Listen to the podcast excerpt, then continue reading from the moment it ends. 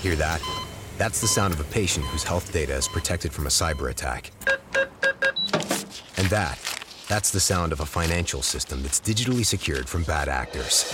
Right now, there's an invisible war being fought on a digital battlefield that impacts what we do every day. That's why at Paraton, we do the can't be done to help protect the vital systems we rely on. Because if we don't, the alternative is unimaginable. HQ da Vida, um podcast de histórias, sem quadrinhos.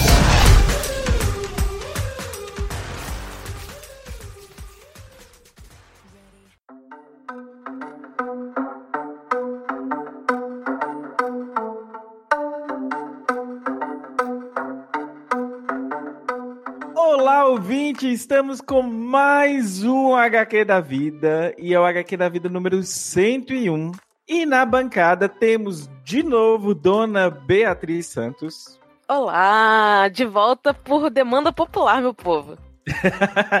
Para quem não sabe, o HQ da Vida, ele é um podcast que nasceu com o objetivo de contar histórias de LGBTs, que carinhosamente chamamos de super LGBTs. Lembrando, ao longo destes quase três anos, era o nosso objetivo principal contar as histórias. Mas também fomos além e sempre estamos trazendo assuntos correlatos ou que sejam necessários de serem pautados. Sobretudo, e bem assim, enfático, conforme as derrapadas que estamos vivenciando cada dia no cenário nacional. Hoje eu não queria datar este programa, mas tenho que lembrar que hoje foi o 15 de maio e houveram grandes manifestações pelo país em relação à reforma da Previdência ou à deforma da Previdência e também em relação aos cortes nas universidades. Então vocês vão acompanhar aí, provavelmente deve surgir, porque a gente às vezes foge do foco mesmo, mas a gente vai falar sobre isso possivelmente é, em alguma escapada no que, no que tange a, a academia. Antes de falar do assunto, lembrando, HQ da Vida tem um spin-off que se chama Doutora Drag. Este spin-off agora foi fundido no mesmo feed do HQ da Vida, então está aqui presente para vocês também. Lembre de seguir no Twitter e no Instagram Dimitra Vulcana e também HQ da Vida e Beatriz Underline Santos, que está aqui comigo na bancada. E se você quiser apoiar este projeto, você vai em padrim.com.br barra HQ da Vida ou no apoia.se barra HQ da Vida. Lembrando que a gente também lá está na promoção da Veste Esquerda. Compre com o cupom HQ da Vida e ganhe 10% de desconto no site. Não perca. E em breve a gente vai fazer um sorteio aqui de uma camiseta. Pois nós não iremos ganhar nada com essa promoção da Veste Esquerda. Iremos ganhar uma camiseta que iremos retornar para vocês em forma de sorteio.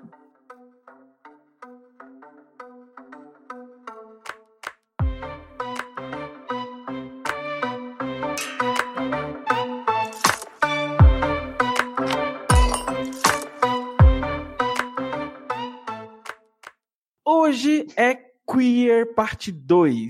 E Queer Parte 2 nós trouxemos as mesmas POCs.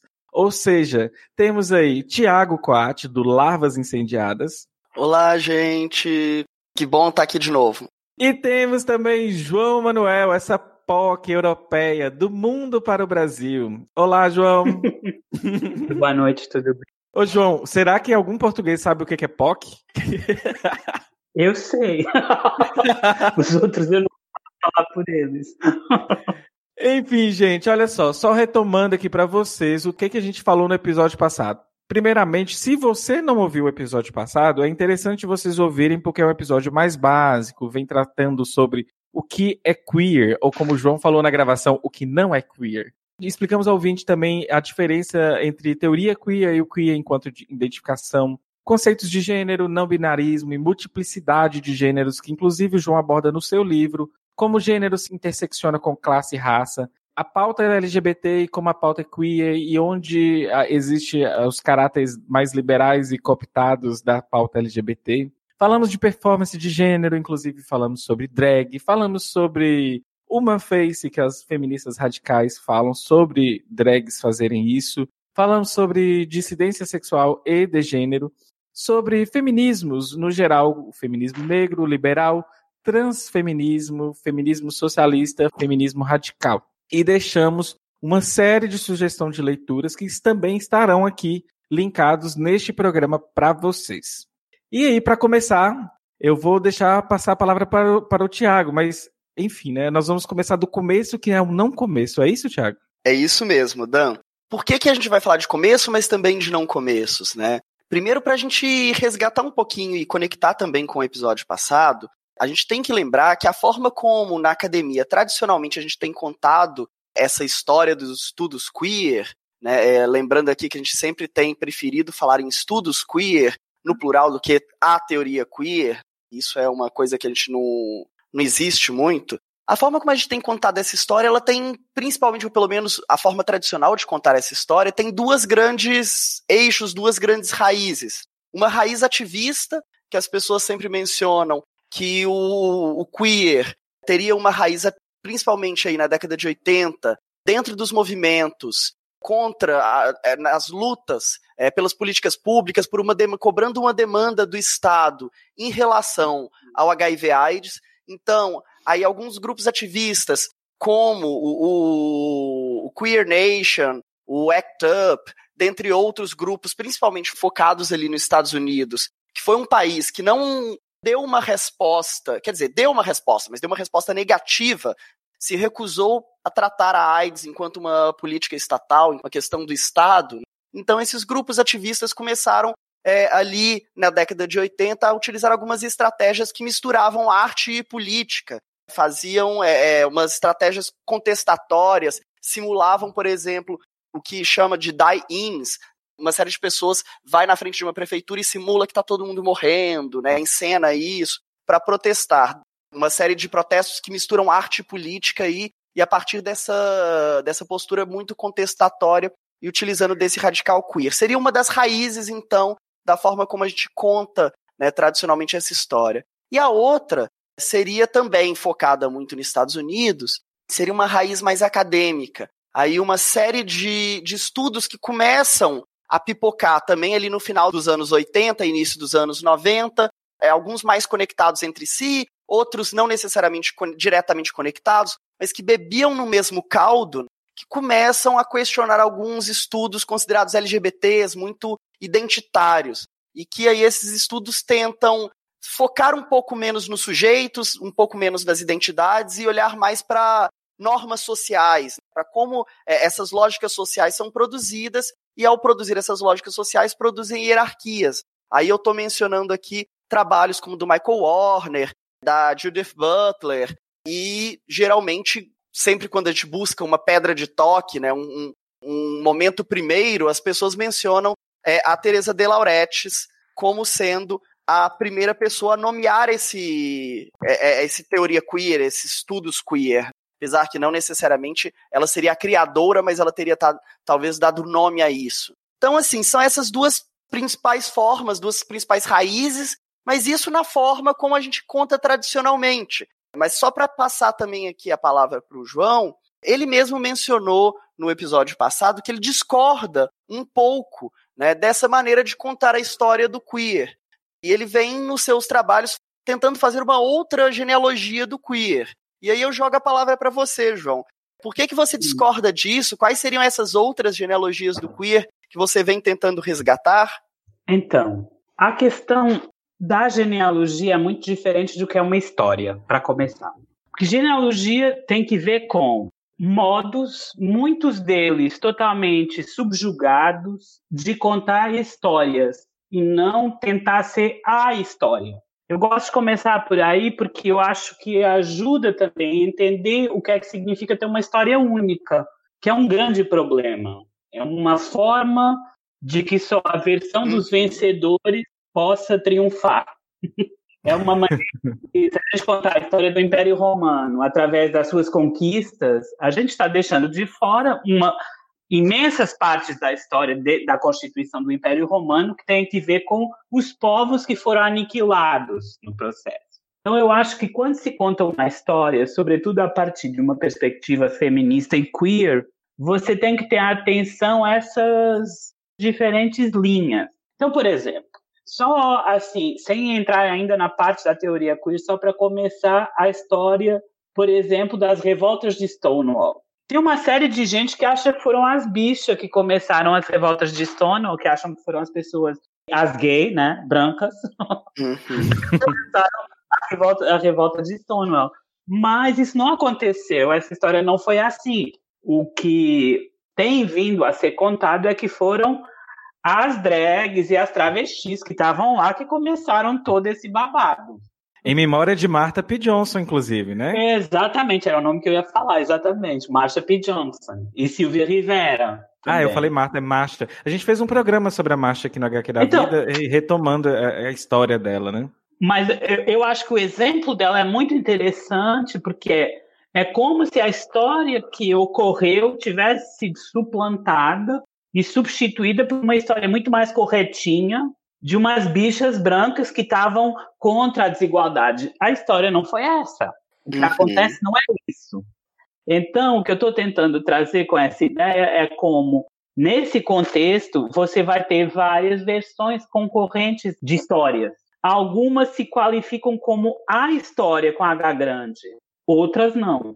Eu me interesso muito pelas outras, mais pelas outras do que pela história.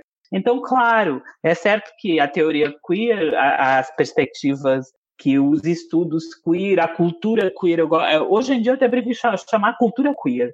A cultura queer ela vai ter uma história que sim, está muito ligada a esse movimento ah, de luta contra essa, essa estupidez generalizada que foi o corte de, de o não ceder financiamento para pesquisa sobre HIV AIDS, por pura discriminação, por preconceito. Mas se a gente pensar um pouco e se a gente tentar ir atrás, essa história já rolava em outros pontos do globo, inclusive no Brasil.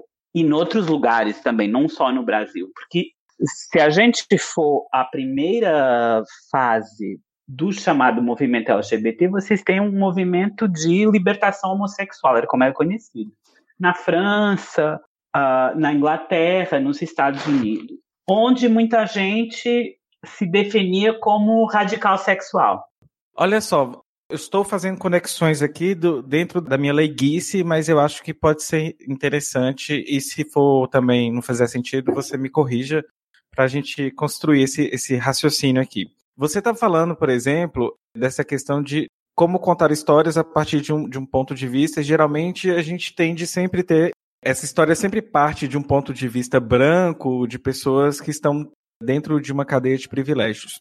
E aí você vai falando de que existe a possibilidade de que esses movimentos também existiram concomitante até antes em alguns, alguns lugares do globo. E quando você Uhum. vem falando isso, eu fiquei lembrando, por exemplo, de Claudia Wonder, daquela galera da- daqui dos anos 70 que ainda começava com o movimento homossexual, mas que tinha as travestis, a força de resistência das mulheres travestis e transexuais em relação a, por exemplo, a Operação Tarântula, de ser resistência, de ser fora da norma e de enfrentar isso e existindo de- e resistindo, sobretudo nas artes. Nas artes a gente ainda tem algumas pessoas de classe média e tudo mais, mas existia esse movimento, igual, por exemplo, o jornal O Lampião da Esquina, Xana com Xana. Isso é, é- essa correlação então é possível nesse sentido, pensando, fazendo esse resgate dessas figuras brasileiras, no caso? Absolutamente. E é possível também pensar que, eventualmente, outras pessoas tinham, em outros lugares do Brasil, do, do mundo, e especificamente no Brasil, você tinha aquilo que a gente poderia chamar hoje como, se a gente quiser usar o termo queer, como um pré-queer.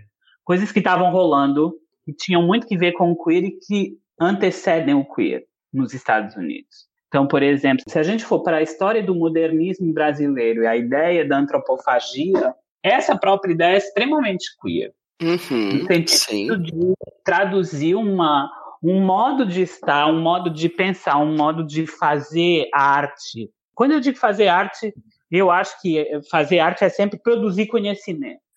É uma produção de conhecimento que é pensada com outros paradigmas, com outra versão da história, em que o Brasil era uma espécie de devorador de outras culturas e depois, essa, através desse ato de gestão, eles vomitavam outra coisa.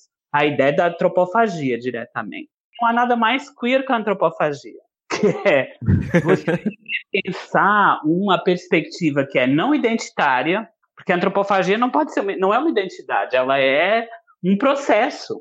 Essencialmente, ela é um processo. E é um processo que implica uma reformulação dos termos em que determinadas questões são dadas, ok? Então, uhum.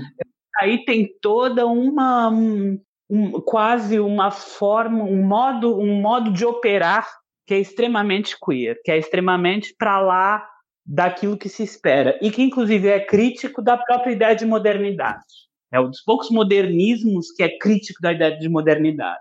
O mexicano também um pouco. Mas assim, se a gente for ver, por exemplo, trabalhos como os filmes do Jomar Muniz de Brito, nos anos, eh, meados dos anos 70, de Pernambuco, que estava fazendo filmes sobre pais de santo que, eh, que baixavam entidades femininas neles nessa época, nossa, é super queer pensar isso. É, é uma coisa extremamente. É um queer nos trópicos, fora das coordenadas do que era tido como queer. Ainda nem existia.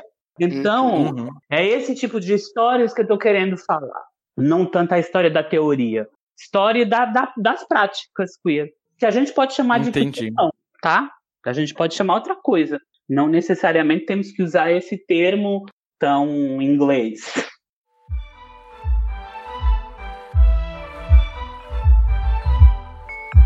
João, então, para a gente seguir um pouco, Teria como você, então, pegar e dar para a gente mais alguns exemplos, principalmente fora. A gente falou aqui um pouco do Brasil, mas eu sei que a Argentina, o Chile e também a Espanha também estavam com algumas dessas experiências, né? Você fala muito, principalmente, de uma história paralela do queer na Espanha. Conta pra uhum. gente um pouco sobre isso também. Então, isso também tem que ver com uma, uma opção metodológica que eu faço, que é eu não acho interessante você separar a cultura da produção acadêmica, da produção política. Eu acho que está tudo muito misturado.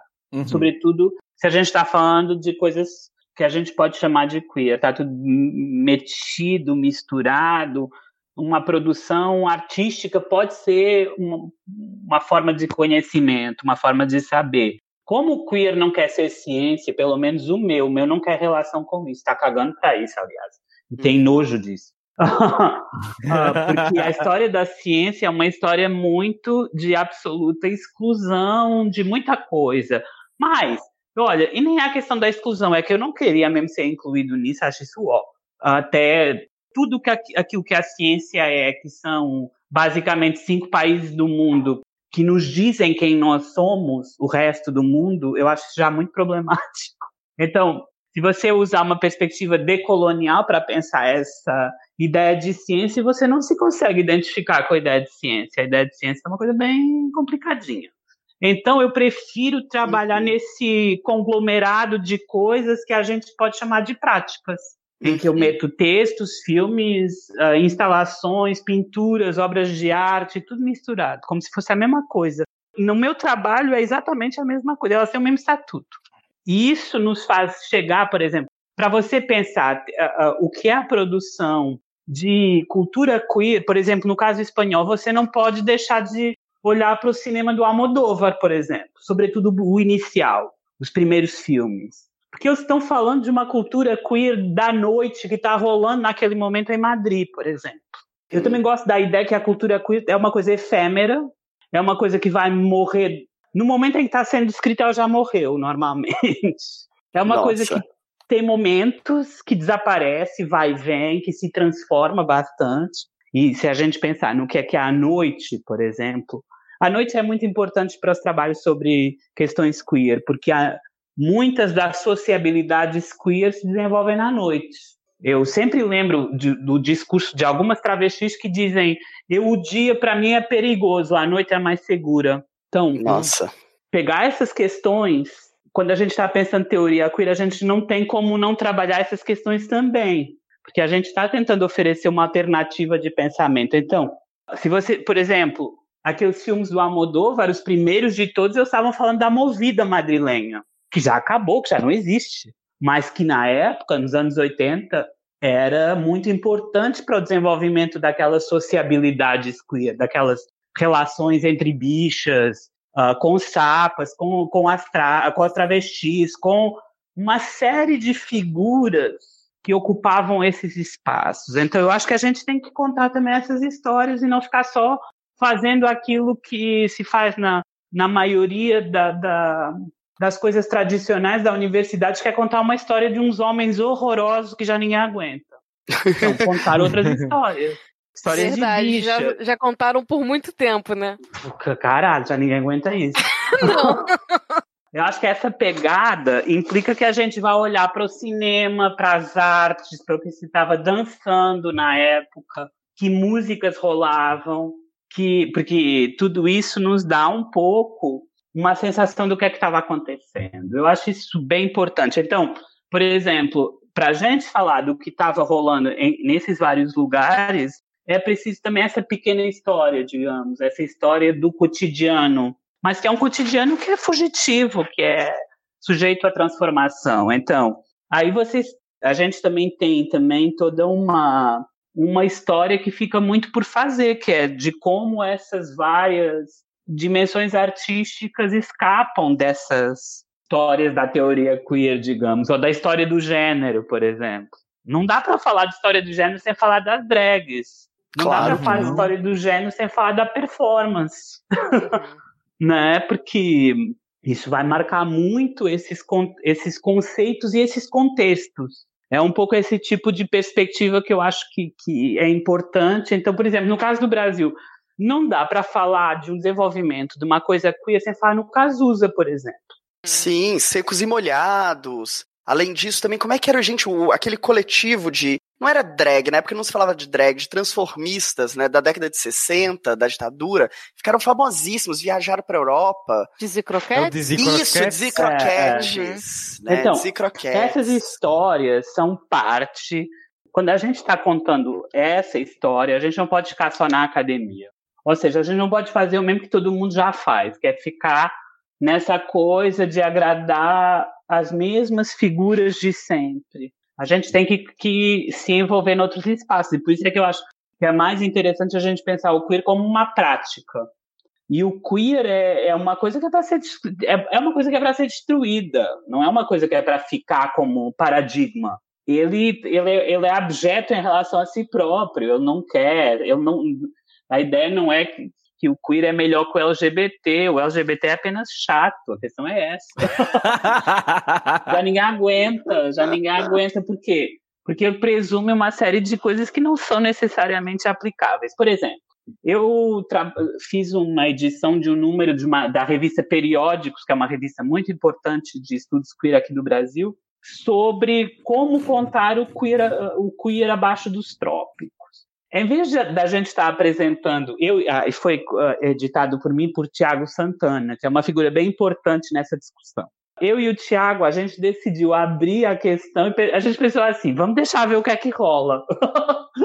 vamos tentar que o próprio número que a gente estava organizando fosse uma forma de garimpar isso, de garimpar o que é que as pessoas contam como as versões do queer nos trópicos. E queer que não tem que se escrever à inglesa, pode ser K-U-I-R, como em alguns lugares da América Latina se escreve também, para dizer, para mostrar uma distância face a esse queer branco inglês, né, estadunidense. E o que a gente, a gente recebeu coisas fantásticas. A gente recebeu coisas assim fabulosas. Por exemplo, performances de uma sociedade tradicional, uma sociedade originária do sul da Argentina, que são os Selknam.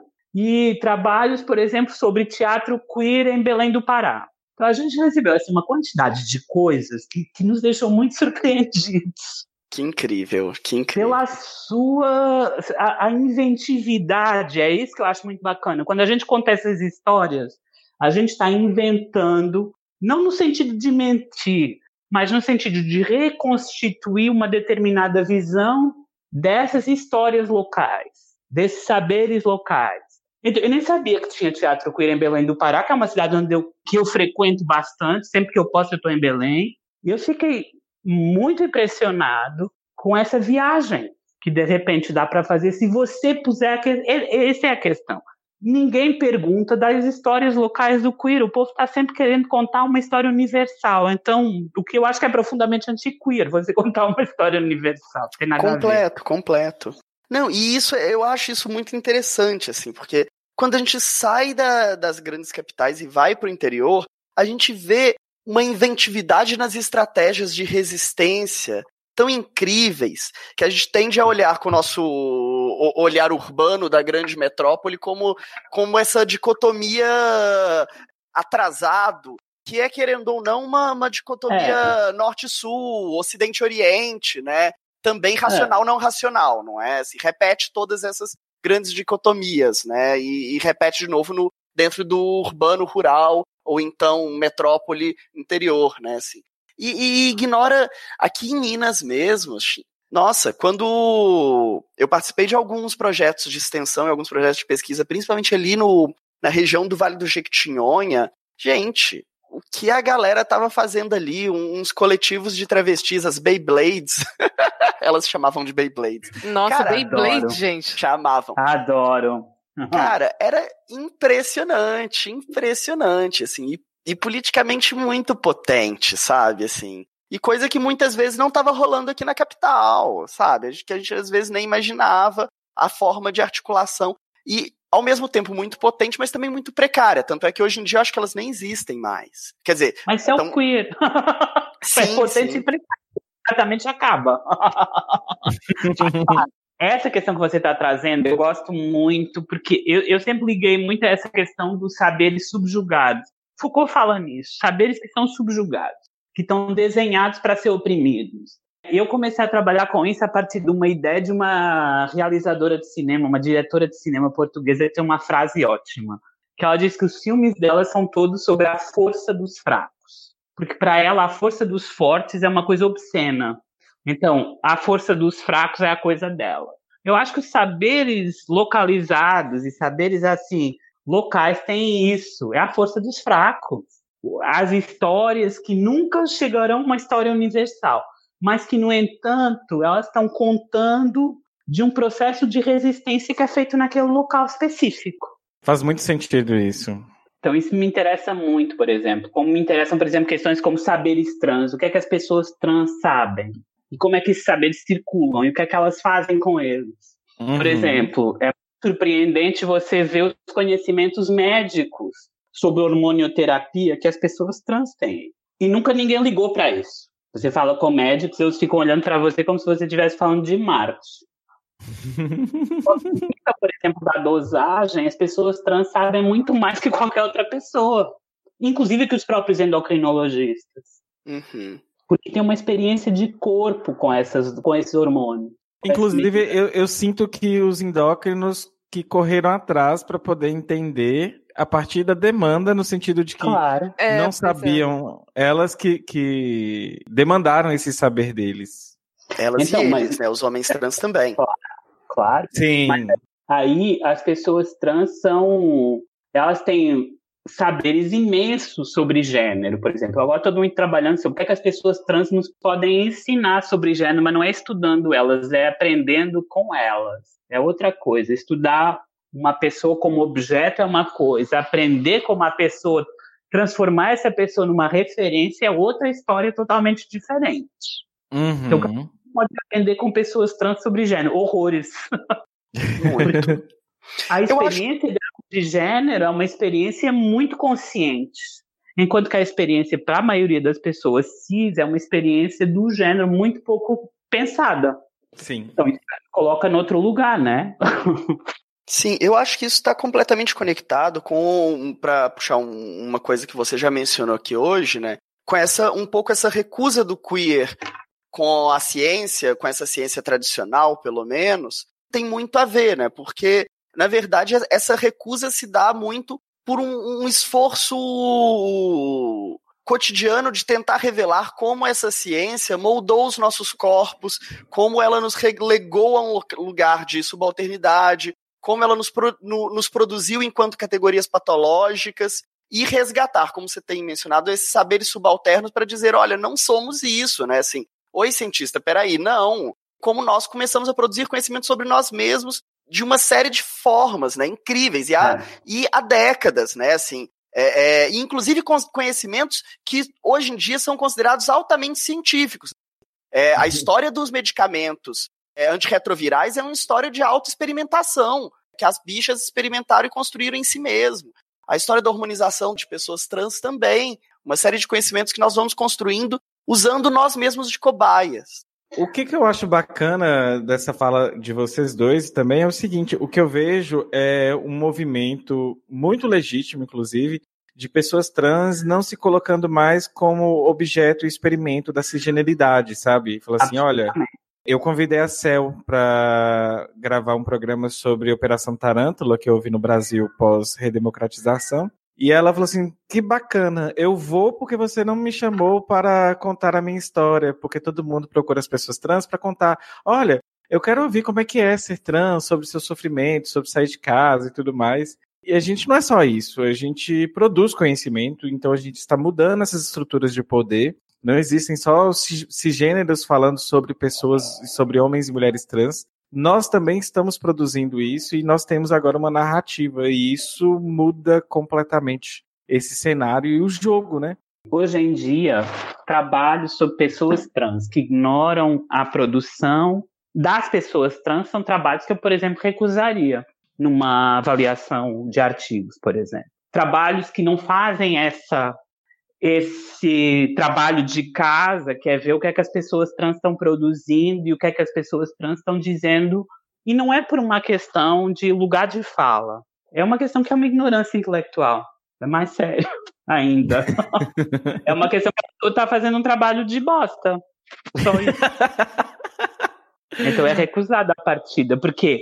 Porque hoje em dia, no Brasil, por exemplo, não dá. No Brasil e no mundo, não dá para não integrar os trabalhos que pessoas trans estão produzindo, não só sobre a sua, sobre a sua situação, sobre outras situações, mas o que elas têm a dizer sobre o assunto é central. Então, aquela coisa que elas dizem, nada de nós sem nós, eu acho que é fundamental. Sim, claro, assim. É, é claro que a gente voltou aqui para a questão trans, mas eu acho que isso não se aplica só às questões trans, mas especificamente em relação é, às questões trans, eu acho muito impressionante como que, aliás, é, é, isso foi o objeto da minha tese de doutorado, né?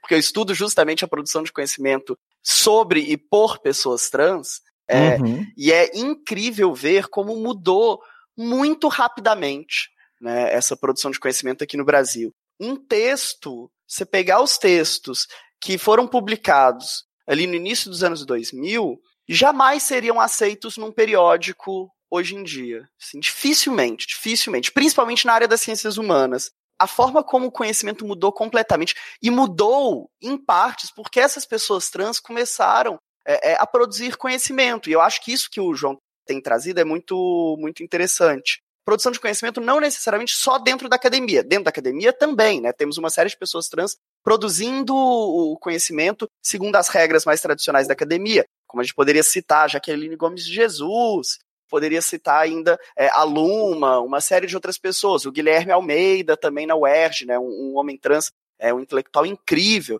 mas também pessoas produzindo conhecimento fora da, da academia, fora desses padrões nossos, produzindo conhecimentos em blog, né, e que são conhecimentos muito bons.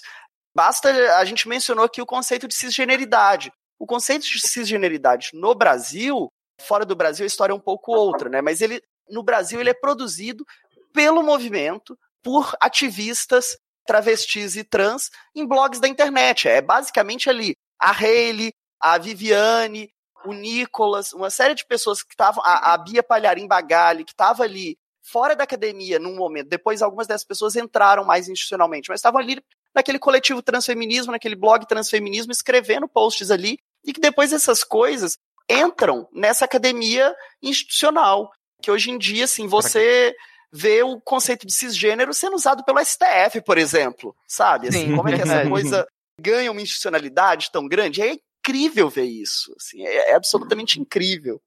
Essa criação que você está falando que vai além da academia, eu acho que fica difícil para os acadêmicos quadradinhos conseguirem ver, ver esses conhecimentos sendo gerados e, sobretudo, os mais academicistas, eu acredito que para eles é difícil. E você falando aí, eu lembrei muito também a questão agora até canal no YouTube, existe espaço para pessoas trans. Existem uma série de canais que estão aí falando sobre hormonização, como se descobriu trans, como se descobriu pessoa não binária, enfim, eu acho que existe uma série de formas de difundir, criar e fazer rupturas, sobretudo com a, a cis-normatividade, com a heteronormatividade. João, eu preciso entender, né, e quero, estou aqui muito curioso e muito ávido, inclusive todas as leituras que você sugeriu, eu estou aqui já iniciando um processo, mas é, o, o Tiago colocou aqui o seguinte, né, para a gente entender o que que seria essa o queer na América Latina, mas no sentido de a queerização do queer. Uhum. Eu fiquei, eu falei assim, como assim?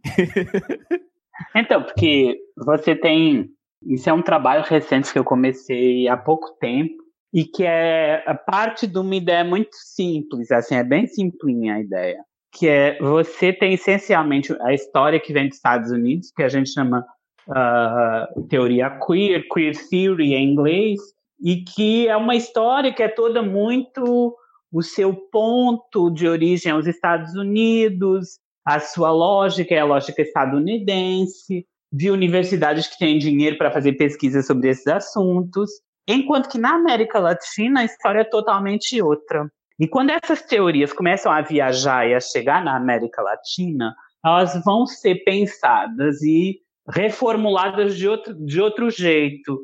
Então eu falo de uma queerização, K-U-I-R, do queer inglês, do queer anglo-saxônico, que passa a ser uma outra coisa. O queer anglo-saxônico é mais ou menos uma espécie de uma personagem da Disney que é exportada dos Estados Unidos e vai viajar pelo mundo. É a Minnie Mouse, basicamente.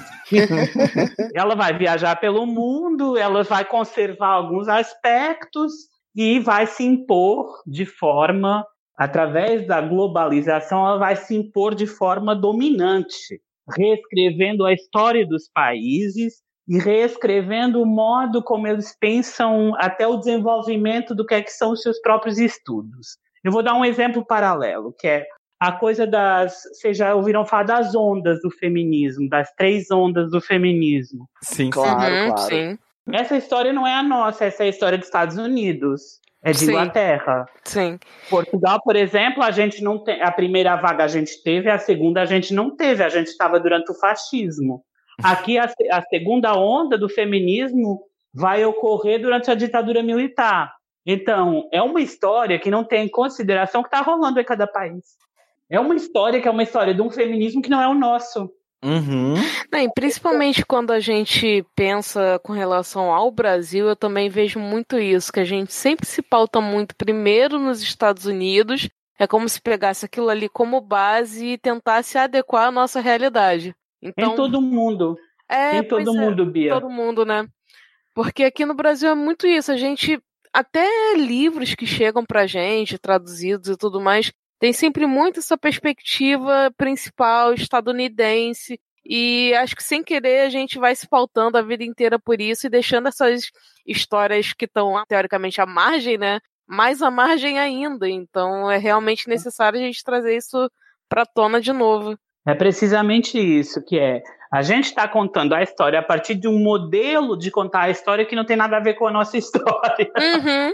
Essa história de onda que vai e vem, nossa, a gente está hoje em dia falando de uh, mulheres que estão sendo exterminadas pelo Estado. Nos Estados Unidos isso também tem, mas eles não contam muito essa parte. A minha questão é: será que a gente pode continuar a, contar, a usar esse modelo? Será que a gente pode continuar a contar essa história como se ela fosse ela tivesse o seu princípio e o fim, o seu alfa e ômega nos Estados Unidos, então a, com a teoria queer ocorre o mesmo. Porque se a gente for contar a história da teoria queer aqui, do ponto de vista acadêmico, a gente vai ter que começar a falar do trabalho dos brasilianistas, que foram pessoas que vieram dos Estados Unidos, que estudavam o Estados Unidos e Inglaterra, que estudavam o Brasil e que fazem uma importação dos seus modos de olhar o Brasil a partir desse a partir desses lugares uh, do norte global. É claro que a visão que eu tenho do Brasil é uma visão super exótica. A coisa que eles vão estudar é basta ver os títulos do, dos livros, é sexo para é, as coisas para além do carnaval, é o, o, sexualidade abaixo dos trópicos, esse tipo de lógica que a mim me faz pensar no Malinowski, na vida sexual dos selvagens. Acho que é mais ou menos o mesmo tipo de pegar. Eu acho que essa história de pensar, esse modo europeu, e eu falo como europeu também, de pensar isso me parece extremamente colonizador. E eu não estou dizendo que eles estavam fazendo de propósito.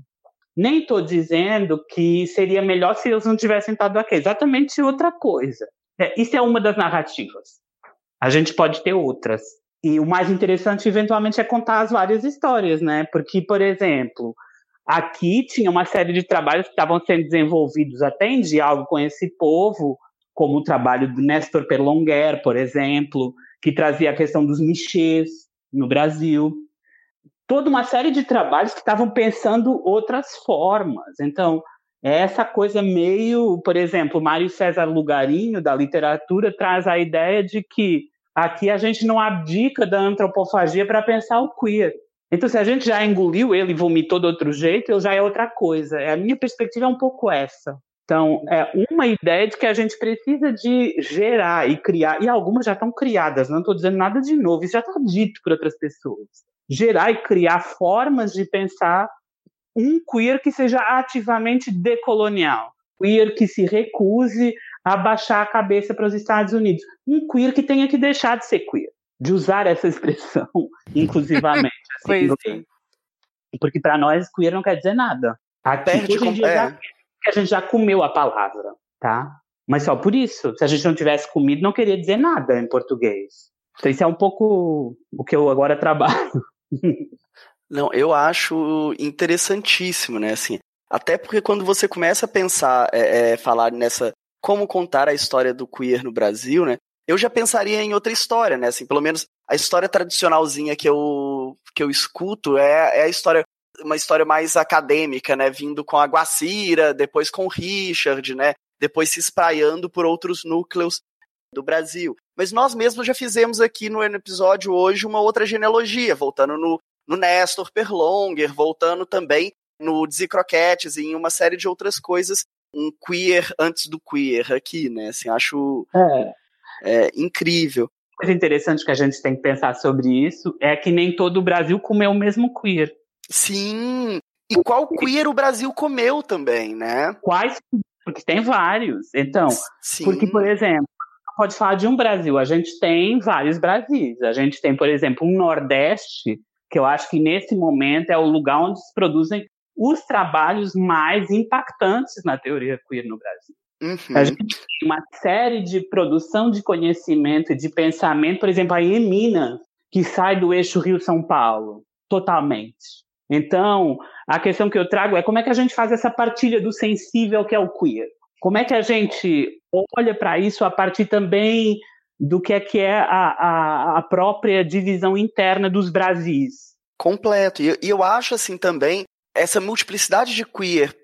Primeiro, é, é, qual que é esse queer que nós recebemos e qual, que, qual queer que foi traduzido? Isso eu já acho interessante porque já torce um pouco, né? Assim. E eu acho curioso ver como que. Eu, eu não sei se você vai concordar aqui comigo, eu não tô falando isso, eu tô falando mais de impressão e menos de pesquisa, né? Eu tenho uma impressão que, primeiro, a gente selecionou certos queers norte-americanos, principalmente aí Butler, mas a gente não recebeu com tanta força outros queers norte-americanos, como, por exemplo, Sim. Michael Warner, aquela galera de um queer mais antissocial, tipo Berlan, Aham. é, o próprio Halberstam, ele não tem uma. Ele tem um pouco mais do que essa outra galera, mas nem tanto. A própria Sédio, que ela não foi tão. Não sei se ela foi tão recebida aqui no Brasil. Eu acho que ela é mais citada o nome do que realmente utilizada. E eu acho que talvez no início do, do queer aqui ela tenha sido mais utilizada do que atualmente, não sei, eu tenho impressão. E a gente teve uma influência muito grande do queer europeu, principalmente Preciado. Preciado bombou aqui. E Preciado eu tenho percebido indo para os Estados Unidos agora, por exemplo, com a tradução dos É. livros dele É que, pro, pro Ele inglês. só chegou agora nos Estados Unidos, do ponto de Exato. vista de recepção da obra. Eu fiz a formação dele lá, mas eu só fui recebido agora. Que eu não acho que seja um queer europeu. Eu acho que tem um trânsito atlântico muito forte no Preciado, porque a formação dele é toda nos Estados Unidos. Não é na Europa, digamos. A formação dele vai ser em Nova York. Então, Sim, sim, sim, sim. Não, mas eu tenho. é podre que eu chamaria o Euroqueer, que eu acho podre. Mas mas o que é que você chama de Euroqueer? O Euroqueer, assim, uma certa reivindicação da hum. necessidade hum. de ter uma teoria queer europeia. Eu acho hum. ó. Acho horrível. no caso, isso são autores que reivindicam existir uma cultura queer que seja específico da Europa ou uma, uma teoria queer mesmo? As duas coisas, como reivindicam em relação a estudos de gênero, de fazerem estudos de gênero a europeia versus a estadunidense, sabe? Entendi. Assim, geopolítica, estratégia de dominação de saberes, é isso que a gente está falando. Entendi. Não sei se eu tenho capacidade de analisar isso dessa forma como você, mas eu vejo esse queer não só apreciado, assim, é, aquele uhum. livro Teoria Queer do Davi Córdoba chegou aqui e influenciou bastante. Aquele livro eu vi ele, até porque pra, a, o espanhol é mais fácil a gente ler, principalmente assim, a gente tem que, que lembrar as condições concretas da pós-graduação, né? Apesar de ter claro. é, é, na pós-graduação no Brasil provas de inglês, a verdade é que o inglês da maioria de nós não é um inglês tão bom assim. Né? E a maioria do, das pessoas tem mesmo dificuldade de ler textos em inglês. Então, receber alguns textos que não foram traduzidos para o português é difícil. E agora, esses textos, é, algumas traduções para o espanhol, textos originais do espanhol, por exemplo, esse livro do, do Davi, né? O, alguns textos do Javier Saez, do próprio Paco uhum. Vidarte, né? É, chegou agora traduzido Ética Marica, mas eles já circulavam Pô, menos, menos, né? É, mas circulava um pouco o livro dele e aqueles outros livros também que ele escreveu em parceria com outro colega dele, como é que era? Eu lembro que o sobrenome é Lamas, né? Lamas, não sei. O Ricardo Lamas, Homografias. Isso. E o Extravios também, né? Eu Sim. já tinha visto isso circular um pouco por aqui também, né? Coisa que eu não vejo circulando, por exemplo, nos Estados Unidos. Então, assim, não, eu acho que a gente comeu não. esse queer um pouco mais eu tô chamando de europeu, mas talvez não ser o euroqueer, né? Que influencia não, nada aqui. a ver com o euroqueer, porque se a Europa do Sul não produz euroqueer, não é reconhecida nem como Europa. Entendi. Lá dentro. então a gente, por exemplo, a gente na Espanha e em Portugal, então eu nem vou falar, porque ninguém sabe nada do assunto. Ninguém conhece. e no Brasil, conhecer Socorro! alguma coisa já é bacana. Porque no resto da Europa, não, estão bem cagando. No caso espanhol, que é, que é uma, um lugar de muita produção de teoria queer, ela é totalmente ignorada porque na Europa mais ninguém fala espanhol. Uhum. Mas vai consumir. A França uhum. consome inglês e em francês, em inglês mal e francês e francês não. A teoria queer espanhola produz mais do que a teoria queer francesa, tá? É, e que a, a, francesa também não chegou muito aqui. O, o Samburcier até que deu uma circuladinha por aqui, Algumas pessoas leram, mas também como nunca foi traduzido, né, os livros dele, não vejo nem pro tanto inglês? impacto. Para o inglês nem para inglês, nem para o inglês, não, nem para o inglês. Acho que não. Mas assim, por exemplo, o que eu estou querendo trazer é que, por exemplo, a, a América Latina vai se tornar um espaço muito interessante de e até, não é só de recepção, eu só estou olhando para essa parte agora. A gente já está falando da recepção das teorias, não estou dizendo que ela não produz coisas, porque ela produz muita coisa depois Sim, e antes. Certeza. Mas assim, ela vai receber, por exemplo, essa teoria queer espanhola que ninguém estava ligando. E vai beber. Ah, vocês, por exemplo, traduziram imediatamente. Um livro que vocês traduziram muito rapidamente foi um livro do, do Javier Saez e do Sergio Carrascosa, que é o Por el Culo. Sim, o Pelo Cu. Né? Políticas anais. É, nem, então, desculpa, Dan, não sei se a gente podia falar essas palavras aqui. É, Mas lógico, cúpula, piroca, pode ser buceta, qualquer coisa.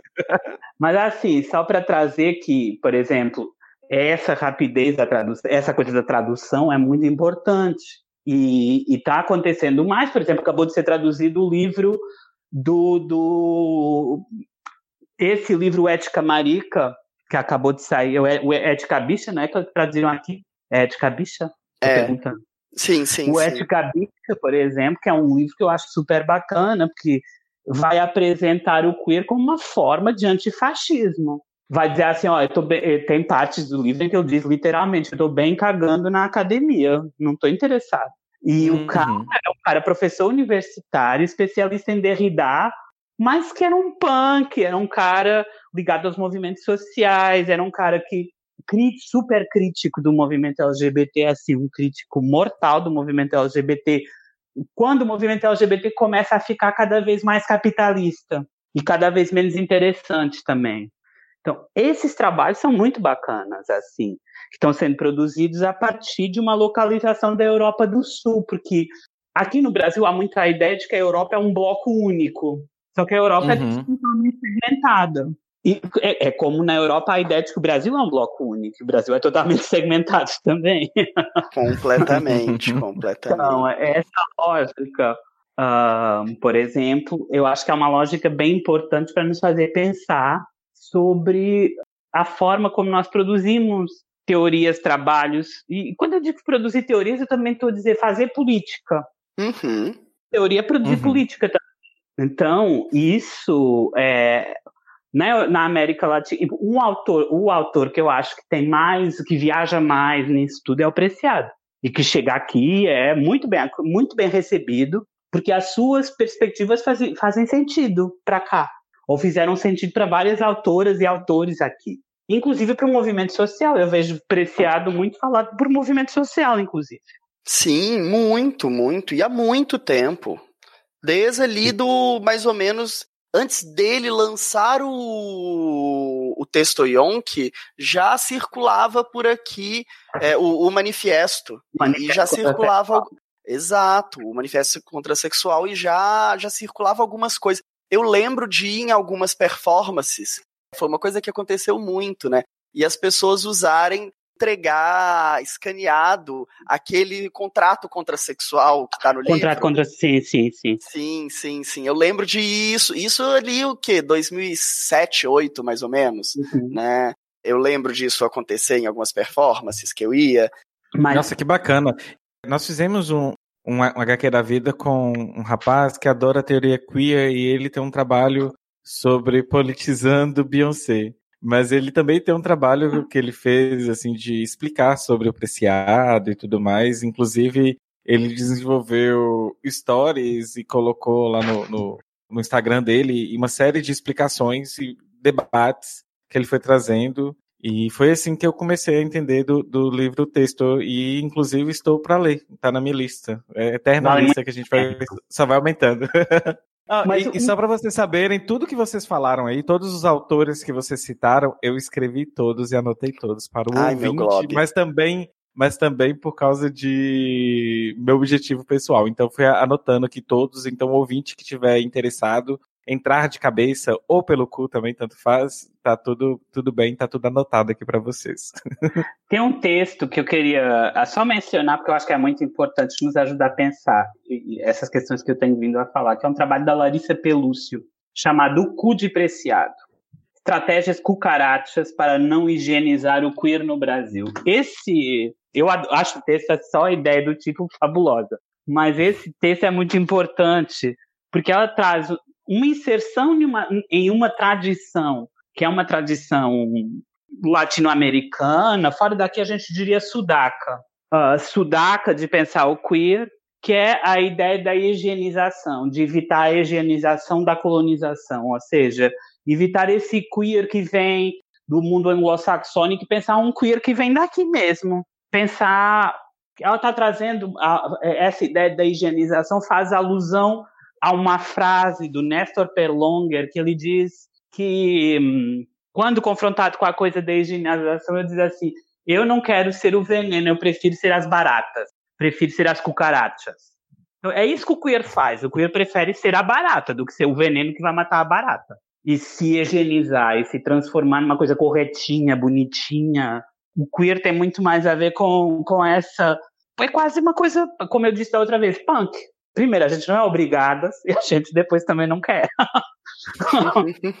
então é outra história. E essas narrativas me interessam um pouco mais, assim, narrativas de como algumas pessoas daqui fizeram essa transformação. E sobre isso a gente tem que falar do desfazendo o gênero, que é o lugar onde isso vai ocorrer.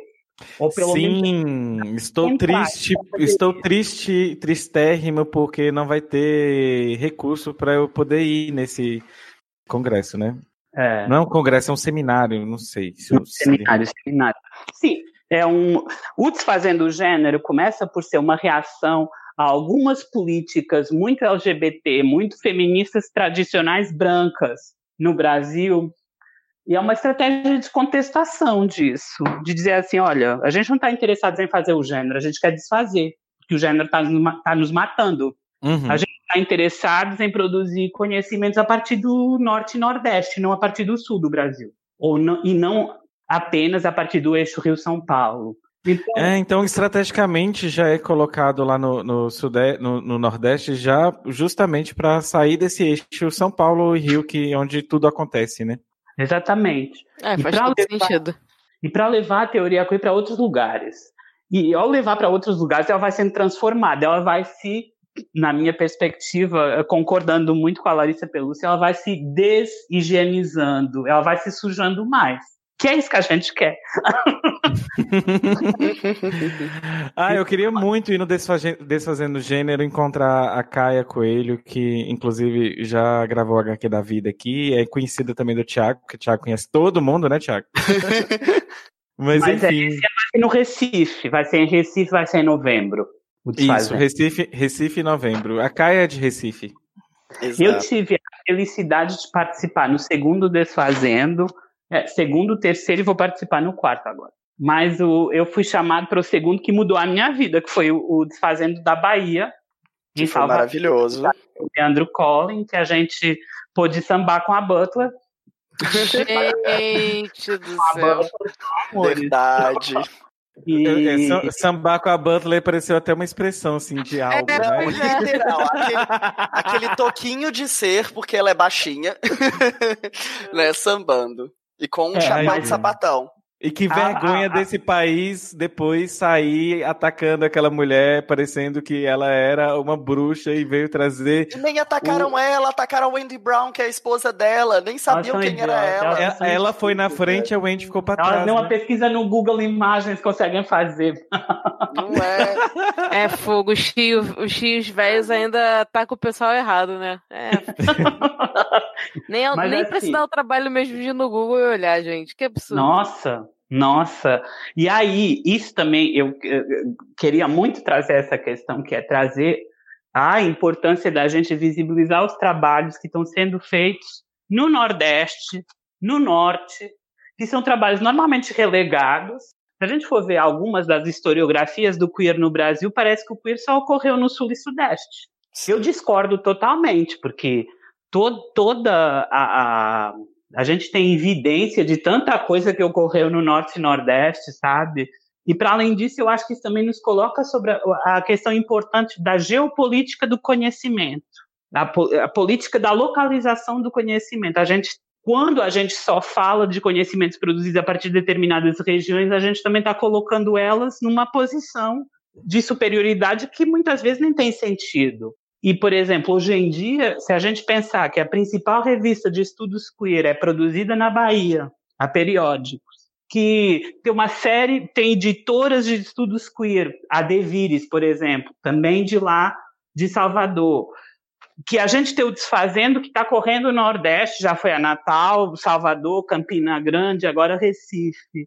A gente precisa também de dar importância a essa redistribuição do queer no espaço do Brasil, onde figuras como Leandro Collins são muito importantes, a, a, a Berenice Bento, Felipe Rios, figuras que estão repensando essa, essa questão a partir de outros lugares. Ou, por exemplo, aí em Minas Gerais, por exemplo, o trabalho do Marco Aurélio Prado. São Sim. trabalhos super importantes que estão repensando a partir de outros lugares a produção de saberes sobre a dissidência sexual e de gênero. Então eu acho que Com isso certeza. também é preciso a gente reconhecer. E eu acho isso que você está tá mencionando, essa, é, esses múltiplos queers é, é, dentro do Brasil, interessantíssimo. Assim. É, Minas Gerais tem uma. Ele se conecta com, com o Sudeste, mas ele é quase o Nordeste do Sudeste, né? É, exatamente. Por isso eu referi Minas, porque sim, Minas, sim. estando no Sudeste, não faz tanto parte dessa equação.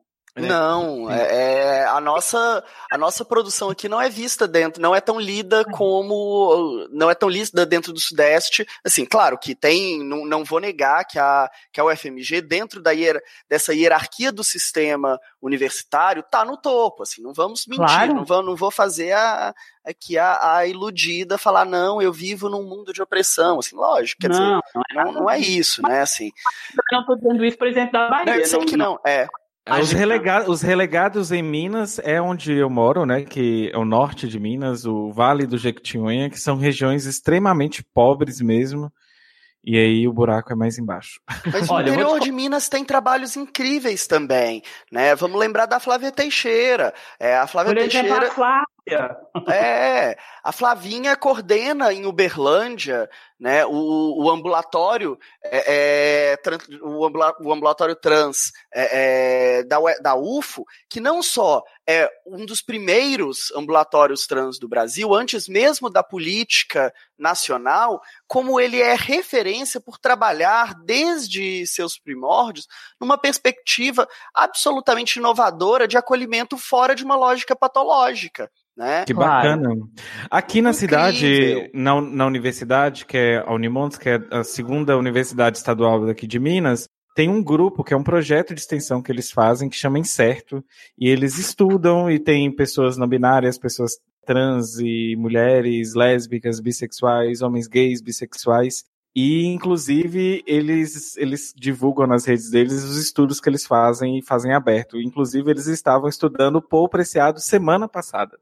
Massa. E, e fazem divulgação de filmes e, e cinemas, cine comentado. Enfim, é um trabalho embrionário, mas é um trabalho que tem funcionado muito bem, que é coordenado por um professor que chama Rafael Baioni, que veio de São Paulo, meio queerizado, inclusive, e aí a, a universidade tinha essa falta e aí ele veio e abraçou esses alunos e o projeto. Inclusive, acho que o projeto existia e ele entrou dentro do projeto, era alguma coisa assim do tipo. É, é triste fazer isso aqui no sentido de que a gente ainda fica uh, relegado. Aqui é muito heteronormativo, coronelista, mas é, é tem essas dissidências boas que vêm do CCH. Mas a gente pode também tentar contar outras narrativas desses lugares, por exemplo. E tentar mostrar como esses lugares também têm formas de resistência que muitas vezes passam por usar o que têm, uhum. por transformar isso que tem uma força. Então, por exemplo, eu tive uma das melhores experiências da minha vida a nível de contato com pessoas que estavam pensando questões de feminismo, questões queer, foi quando me convidaram para ir em Macapá, no estado do Amapá, fazer um curso sobre dissidência sexual e de gênero no Ministério Público. Maravilhoso! As ativistas feministas negras de lá nossa, foram três dias, assim, foi muito bacana. Primeiro, elas falam de coisas que não são a, a realidade da maioria das pessoas fora de lá. Uh, por exemplo, de questões sobre feminismo. Uh, como é que você palha ideias sobre feminismo numa população que é ribeirinha? Muitas uhum. vezes sem acesso à internet, sem acesso. Então é por boca a boca. E é muito trabalho tem, né? de base de sindicatos em que os sindicatos têm um papel muito importante para aquelas pessoas, porque uhum. são uma ponte para elas poderem é, o, ter acesso às políticas públicas, terem acesso a alguns benefícios sociais. Então, é toda uma outra história. Quando a gente começa a sair do nosso do nosso lugar e para outros lugares, e claro, e aí sempre com aquela coisa, com aquela questão de não ir para lá ensinar nada para ninguém, porque a ideia não é essa a ideia é ir lá ver como é que as coisas, como é que aquilo se faz, porque que, que respostas pode a gente ter aqui eh, vivendo confortavelmente para essas populações? Elas é. é, que tem, elas é que encontram as suas respostas, não é a gente, numa perspectiva neocolonizadora, que vai encontrar isso. Então, tem toda uma dimensão também de respeito pelo que essas comunidades conseguem fazer. Nossa, você falando de, de visão colonizadora, eu fico pensando, você em Portugal, como que lida com a academia lá? No sentido de que eu, esses dias eu vi um podcast que é no Pistolando, e sobre ainda algumas resistências que existem na, na academia sobre essa visão é, europeia, colonizadora, e como que nós, os colonizados aqui, fazemos essa ruptura e alguns acadêmicos arcaicos lá não conseguem ainda aceitar é, mas a existência. Esse povo é, povo é para botar bomba mesmo, esse povo é para apanhar. a gente vai para bater nessa gente, não tem outra. Ai. São misóginos, são, são absolutamente uh, marcados por uma visão colonial do mundo, então vão apanhar, é óbvio. Mas uhum. aí vai, vai ficar agradando a esse povo, não prevejo que eu darei trabalho é, na academia portuguesa. Assim, mas ela não é toda. Uma das coisas que eu também tenho, acho que todo esse programa tem falado é não ter uma, uma, uma academia portuguesa uniforme, tem muitas. Hum. Tem, então você tem que descobrir aquela que está mais próxima de você, escolher bem qual é que vai ser as pessoas que você vai se rodear. Entendi. É, é estratégia, mas a gente faz isso aqui também no Brasil. Sim, sim. Existem espaços que não, não, são, não somos tão bem-vindos. Fascista. Então, tem academia que está do lado do fascista.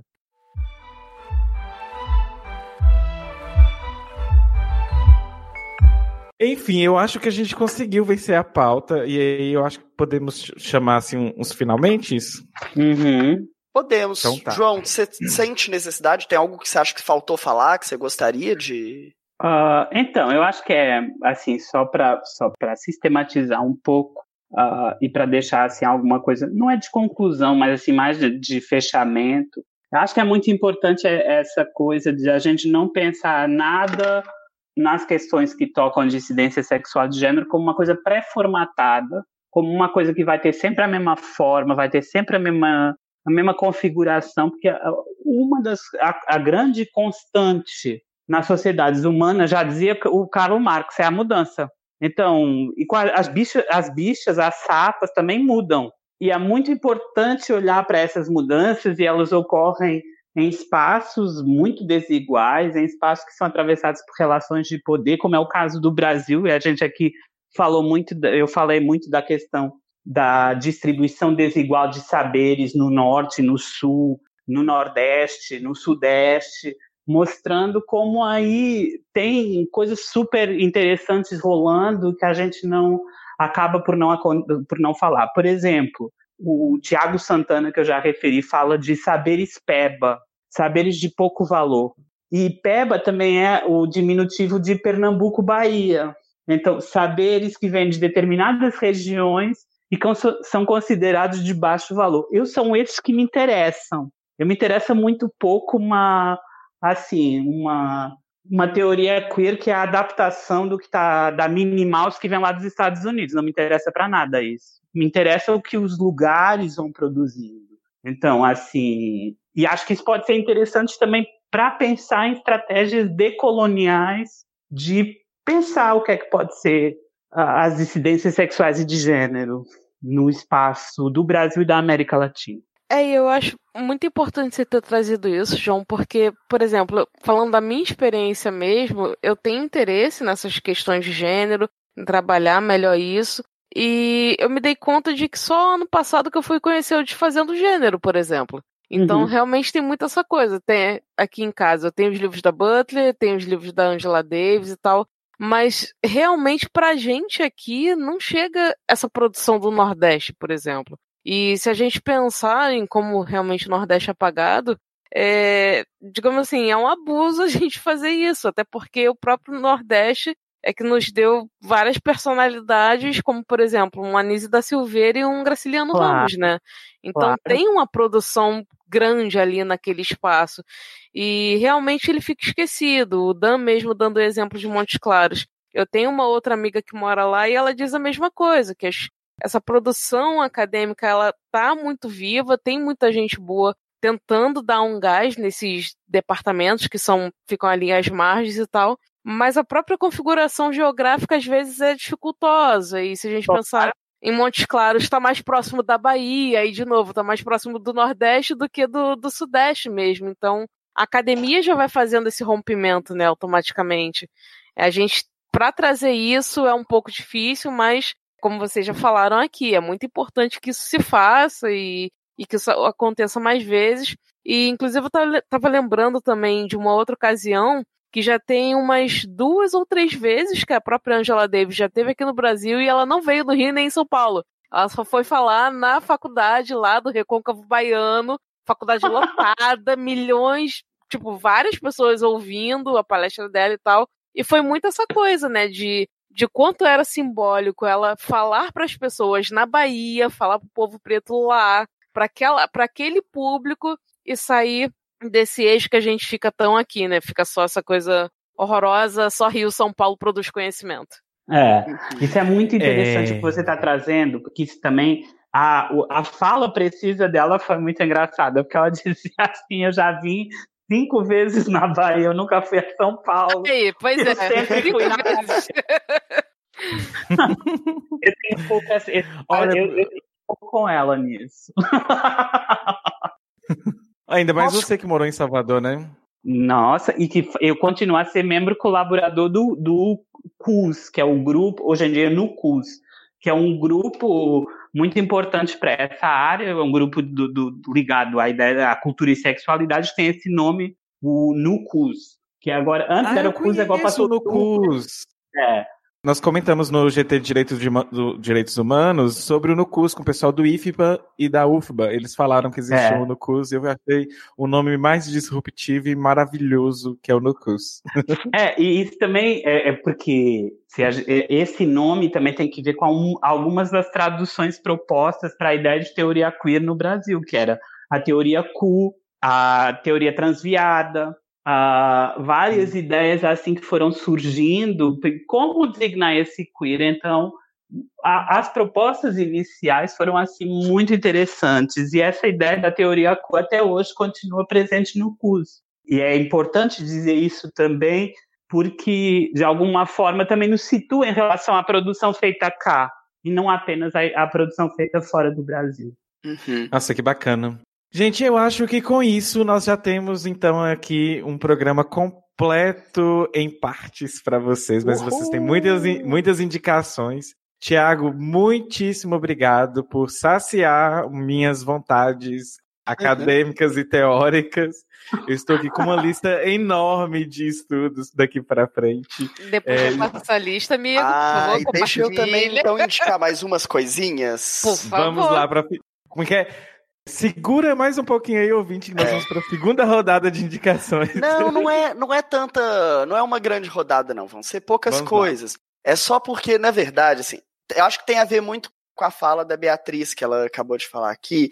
Eu gostei muito da fala dela, mas eu também fico, eu fico sempre um pouco preocupado também da gente não criar um currículo queer, sabe, assim, e, e falar você obrigatoriamente tem que ler esse, esse, esse texto e também sempre repetir só texto de pessoas que estão na academia e aí a gente acaba repetindo a lógica que a gente está criticando. É um tanto quanto cruel isso. Então, assim, relembrar que, que o João, eu e a, a gente estava tentando o tempo todo falar que, assim, claro, a academia importa, ela, ela tem produzido conhecimento incrível, né? Assim, senão eu não estaria numa, hoje mais cedo num protesto contra os cortes de verba, né? Assim, eu, eu quero manter existindo a academia, por mais que eu critique ela. Mas eu quero reconhecer que tem também muito conhecimento produzido fora da, da academia. Então, assim, se você, ouvinte, não dá conta de ler um texto acadêmico, não tem tempo, ou, ou não tem saco, ou não quer mesmo ler um livro de uma Judith Butler, ou você não quer ler um livro do Tiago, do João, ou de quem mais seja, da Larissa Pelúcio, do Miscolce. Tem uma série de conhecimentos produzidos queer super interessante no YouTube, performances, quadros, poemas. Tem uma série de pessoas aqui no Brasil e na América Latina produzindo, né? Assim. Então, só para fechar mesmo, assim, duas indicações que, que eu acho que produzem, assim, teoria queer, estudos de queer de ponta, produzem tantos textos quanto arte, quanto poema. É, aqui no Brasil, a J. Mombassa. A J é uma pessoa fenomenal, assim, é, que circula tanto desde essa produção mais acadêmica quanto uma performance artística, quanto textos em blogs, sempre de qualidade muito boa. E também, para indicar também uma coisa fora é, aqui do Brasil, no Chile tem a Irra de Perra, que é fenomenal também. É uma artista transformista, ela se auto-identifica assim, drag, transformista, né? Cantora, mil coisas, e escreve poemas e textos acadêmicos fantásticos. Tiago, ela já morreu, só pra. Sim, sim, sim, sim. Ela okay. faleceu, acho que 2015, 14, é, né? Não, é. não sei quando especificamente. Sim, ela já faleceu. Nossa, eu anotei aqui. Agora, hija de perra, como que escreve? Porque eu sou analfabeta em espanhol. É um insulto, né? É filha da puta. Na verdade, tradução literal, né? Filha de cachorra, né? Mas o, o insulto em português similar seria filha da puta. Enfim, acho que esse é um programa que eu acho que está assim no meu coração, assim, faz parte até inclusive da minha trajetória de crescimento. Amei dividir essa mesa com vocês em duas gravações e, e sobretudo o João aí que entrou no mundo podcastal e esteve disposto de gravar aí com a gente duas vezes, foi um amor de pessoa. Tiago, obrigado por toda a ajuda de sempre. Inclusive a Jota Mombassa, você falou pra gente depois montar um programa pra gente viabilizar isso com ela. Acho é... super interessante. Ela é incrível mesmo. Fica outro cliffhanger aí para o ouvinte. Enfim, gente, é, muito obrigado. Vamos aos finalmente. Vocês que ouviram este programa e querem mandar e-mail pra gente, vocês vão mandar e-mail no hqdavida.gmail.com. Nós estamos em todas as redes, que é Facebook, Twitter e Instagram, que é HQ da Vida. No YouTube a gente é HQ da Vida Podcast. Lá no, no Facebook a gente tem um grupo que é a Banca do HQ. Lembrando, estrele a gente lá no iTunes, assine o nosso feed. E se for divulgar esse podcast, utilize a hashtag Mulheres Podcasters, LGBT Podcasters. E também, quando houver pessoas negras, utilize a hashtag Podcasters Negros e Podosfera Preta. Mulheres Podcasts é uma iniciativa do programa Ponto G, a gente abraçou e estamos agora espalhando a palavra de share pela LGBT Podcasters, ok? É isso, apoie essa iniciativa também. João agora já sabe como dar tchau podcastal. Em 3, 2, 1. Tchau! tchau. Acho que como esse programa era queer, quase que ia falar todo mundo fale cu.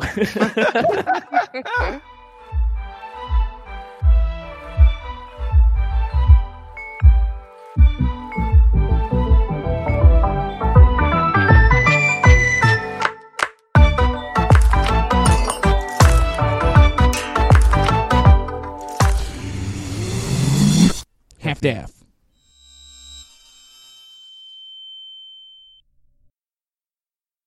Esse podcast foi editado por Alice Santos.